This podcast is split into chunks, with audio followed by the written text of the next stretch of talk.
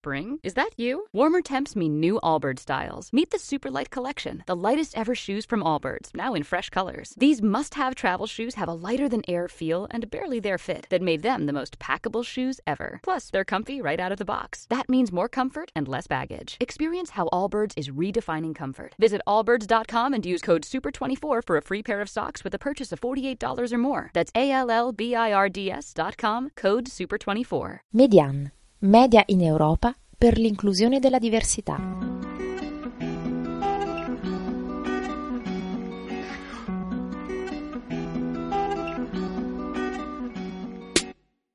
L'Europa mediterranea è stata particolarmente colpita dalla crisi economica. Nei primi tempi la situazione greca è stata ampiamente descritta dai media, tuttavia anche in altri paesi la situazione è diventata rapidamente insostenibile. La Spagna e l'Italia sono due casi emblematici di come la crisi stia travolgendo la quotidianità dei cittadini, colpiti dalla disoccupazione, la mancanza di alloggi, i tagli ai servizi e agli aiuti. È enorme la riduzione della spesa pubblica dedicata a salute ed educazione. Come conseguenza, una gran parte della popolazione si è ritrovata a rischio di esclusione sociale. Nonostante la situazione, in questi paesi il numero di persone immigrate continua ad aumentare. La Spagna e l'Italia sono due delle maggiori mete di migrazione per molte persone obbligate a lasciare il proprio paese per motivi economici o politici. In Spagna le donne rappresentano oltre la metà della popolazione migrante, mentre in Italia la superano. Come vivono queste donne? Come si organizzano per rivendicare diritti sociali e solidarizzare tra loro? Come è cambiata la loro vita in Italia e in Spagna con la crisi? Queste sono alcune delle domande che ci siamo poste.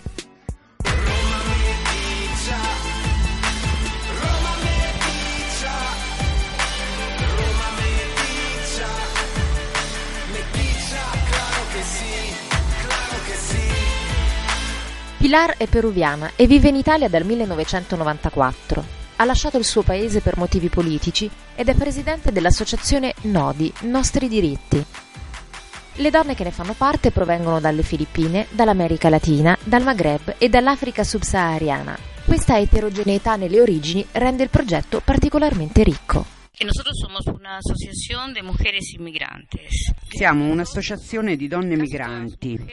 Le socie sono donne che prima del processo migratorio già avevano avuto esperienze di impegno sociale e politico con altre donne nel proprio paese. En su propio país. L'associazione ha come fine la promozione dei diritti delle migranti e delle rifugiate. A Madrid abbiamo incontrato un'organizzazione con gli stessi obiettivi, la rete delle donne latinoamericane dei Caraibi residenti in Spagna.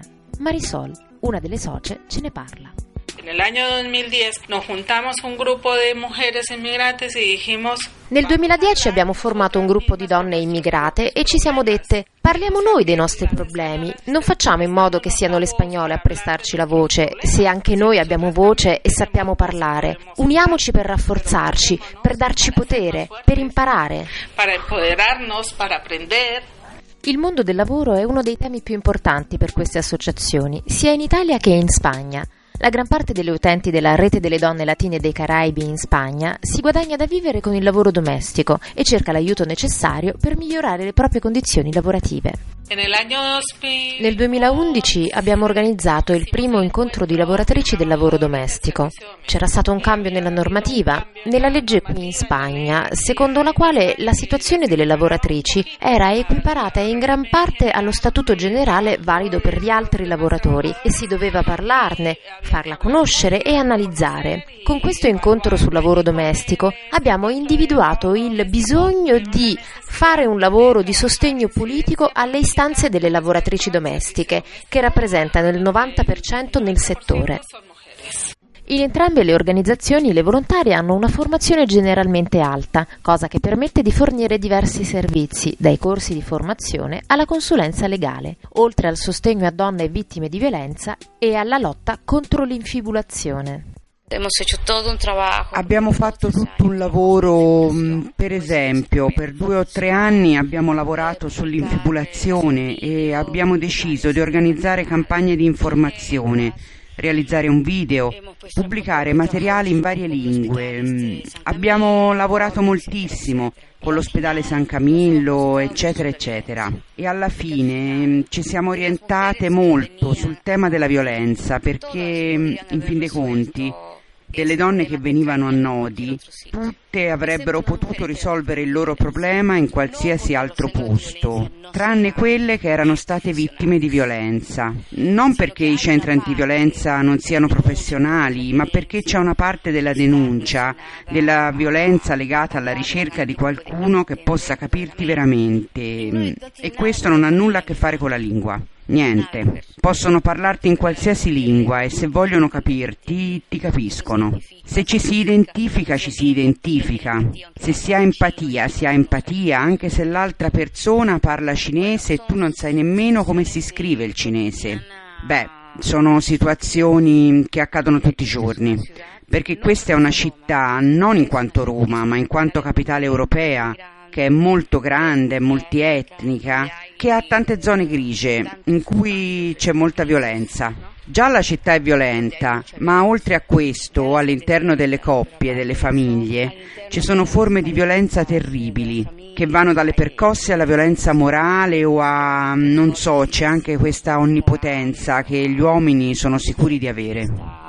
Onnipotenza, no? Che los hombres están seguros de tener. Sia Nodi che la rete delle donne latine e dei Caraibi residenti in Spagna hanno ricevuto nel passato fondi pubblici, ma con la crisi economica non sono più stati disponibili aiuti di questo tipo. Entrambe le organizzazioni hanno dovuto riconsiderare la propria struttura finanziaria. Le spagnole si sono viste costrette a ridurre il proprio organico, mentre le italiane optano per il volontariato.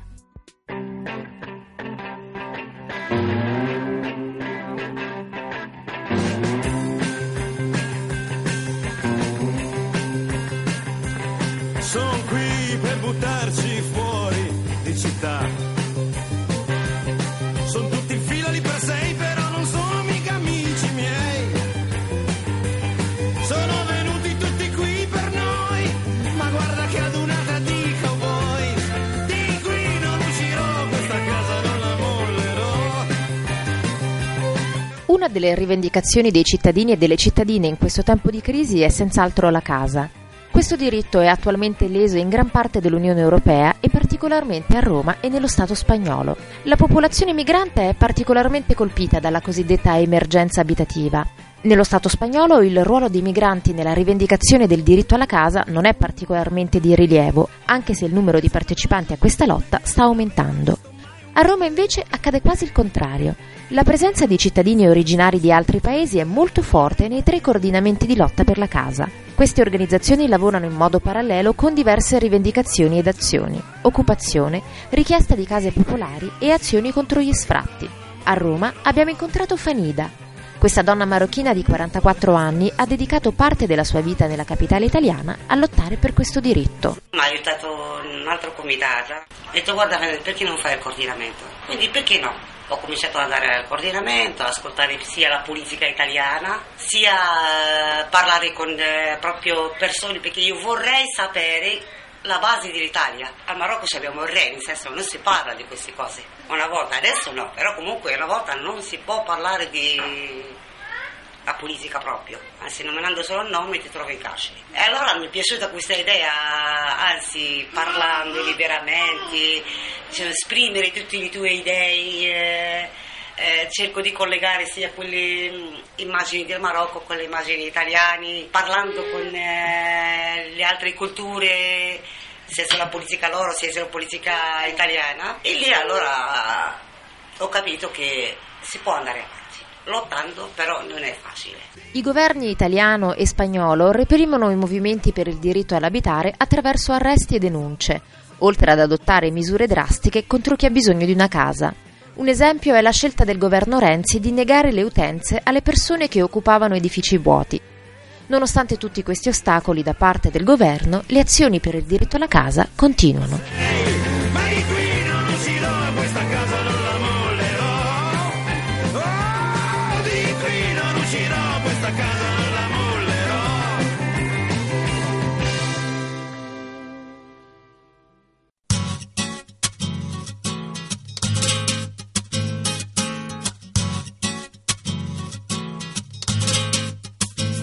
Non tutte le donne riescono ad organizzarsi. Pur essendo cresciuta in Spagna, Hanan, anche lei marocchina e madre di tre figli, vorrebbe incontrare dei gruppi organizzati, ma finora non c'è riuscita.